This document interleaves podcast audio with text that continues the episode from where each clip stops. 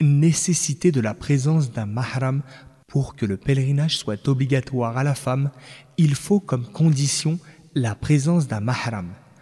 Le hajj n'est donc pas exigé de la femme si elle n'est pas accompagnée par un de ses mahrams qui sont son mari ou le proche avec qui elle pourra jamais se marier comme le père, le grand-père, le fils, le petit-fils, le frère et ses fils, les neveux,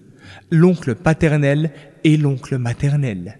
Cependant, si la femme a accompli son pèlerinage sans la présence d'un mahram, mais dans des conditions lui garantissant la sécurité, son hajj est alors correct et valide.